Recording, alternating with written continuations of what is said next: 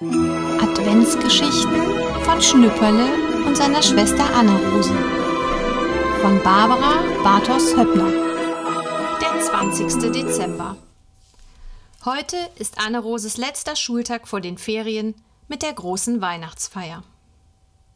Mutter, ruft Schnüpperle, Anne-Rose hat ja den Apfel vergessen. Das habe ich schon gesehen, sagt Mutter. Und frühstücken konnte sie in ihrer Aufregung auch nicht. Hoffentlich wird ihr vor Hunger nicht übel. Wird ihr schon nicht, sagt Schnüpperle. Sie ist ja nicht an der frischen Luft, da hat sie nicht solchen Hunger. Und wenn doch, wird Katrin sie schon mal von ihrem Brot abbeißen lassen. Mutter geht die Treppe hinauf. Sie will im Kinderzimmer aufräumen. Schnüpperle geht mit. Sieh mal, Mutter, sind das nicht Anne-Roses Schneeflockenstrümpfe? Mutter fährt herum. Du meine Güte, ruft sie, jetzt hat Anne-Rose die weißen Strümpfe liegen lassen. Aber ich hatte ihr doch alles eingepackt. Anne-Rose ist gestern Abend noch mal aufgestanden, sagt Schnüpperle. Sie hat nachgesehen, ob du auch wirklich alles eingepackt hast. So, sagt Mutter, und nun haben wir die Bescherung. Schnüpperle, ich muss in die Schule. Ich komm mit, ruft Schnüpperle und ist noch vor Mutter auf der Treppe. Ich bleib nicht allein zu Hause. Vielleicht kommt wieder so ein Gänsemann und ich mach alles falsch.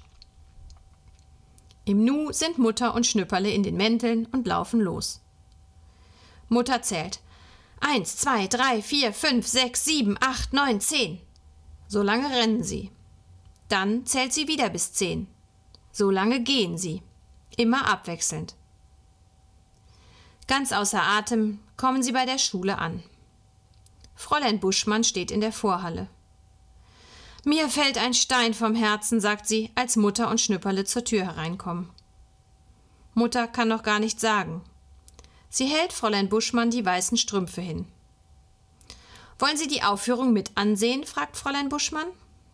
Wenn wir dürfen und wenn Platz für uns ist, sagt Mutter.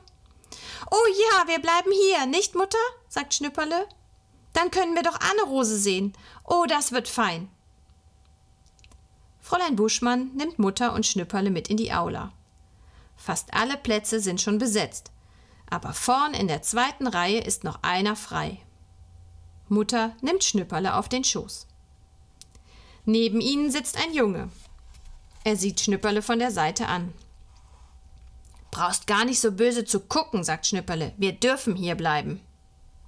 Wehe, wenn du nicht ruhig bist, wenn's losgeht, sagt der Junge. Wehe du nicht, sagt Schnipperle. Das Licht geht aus.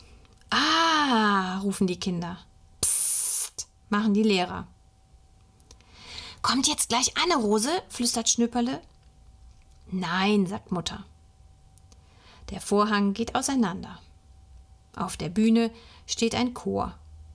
Die Mädchen und Jungen in der vordersten Reihe halten brennende rote Kerzen in den Händen. Vom Himmel hoch, da komm ich her, singt der Chor. Und als zweites Lied Macht hoch die Tür, die Tor macht weit. Dann geht der Vorhang wieder zu. Es kommt aber noch viel mehr, oder? flüstert Schnüpperle. Mutter nickt. Der Junge nebenan stößt Schnüpperle mit dem Ellbogen. Klatschen, sagt er. Schnüpperle klatscht drauf los. Ich kann viel lauter als du, sagt Schnüpperle. Oben auf der Bühne steht jetzt ein großer Junge. Er sagt das Gedicht Von draus vom Walde komm ich her. Kann ich auch, flüstert Schnüpperle. Bei der Stelle, wo es eitel gute Kinder hat, bleibt der Junge auf der Bühne plötzlich stecken und wird rot. Die Kinder fangen an zu lachen. Da ruft Schnüpperle Hast denn das Säcklein auch bei dir? Die Kinder drehen die Köpfe zu Schnüpperle hin. Jetzt weiß der Junge auf der Bühne wieder weiter. Kommt jetzt Anne Rose? fragt Schnüpperle. Weiß ich nicht, sagt Mutter. Aber nun sind erst die Flötenspieler an der Reihe. Die fiepen aber ganz schön, sagt Schnüpperle. Die spielen schön, flüstert Mutter. Vater sagte aber immer fiepen, wenn Anne Rose Flöte spielt. Mutter legt Schnüpperle die Hand auf den Mund. Wieder geht der Vorhang auf. Und jetzt hüpfen endlich die Schneeflocken herein. Ihre weißen, duftigen Kleider wippen, die Fäden mit Glitzerwatte wirbeln und sie singen Schneeflöckchen, Weißröckchen. Sie singen alle Strophen. Siehst du sie, Mutter? Dort, dort ist eine Rose. Mutter hält ihm gleich wieder den Mund zu. Schön, schön, sagt Schnüpperle. Es hört sich an wie Dön, Dön, weil Mutter ihre Hand noch nicht weggenommen hat. Die Zuschauer klatschen so sehr, dass die Schneeflocken schnell noch einmal hereinschneien. Jede macht einen Knicks. Als Anne-Rose dran ist, hält es Schnüpperle nicht mehr aus.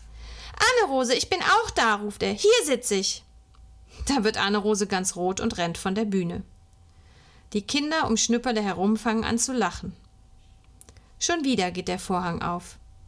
Nun kommt das Krippenspiel. Schnüpperle bohrt mit dem Daumen ein Loch in seine Manteltasche so sehr regt ihn die Herbergsuche in Bethlehem auf. Und als plötzlich der Engel vor den Hirten steht, erschrickt Schnüpperle und kann schon drei Finger in das Loch stecken. Das Kind in der Krippe sieht er nicht, so sehr er auch seinen Hals reckt. Dann fällt ihm ein, dass Ochs und Esel fehlen, und weil er nicht reden darf, bohrt er die Hand ganz durch die Manteltasche. Schnüpperle merkt es aber erst, als das Spiel zu Ende ist. Alle klatschen, und auch Schnüpperle will klatschen. Mutter, zieh doch mal mit, ruft Schnüpperle. Mutter, hilf mir doch mal, die Tasche will nicht im Mantel bleiben. Aber Schnüpperle, wie kommt denn das Riesenloch in deine Tasche? Ich weiß nicht, Mutter. Auf einmal war's drin. Von ganz alleine.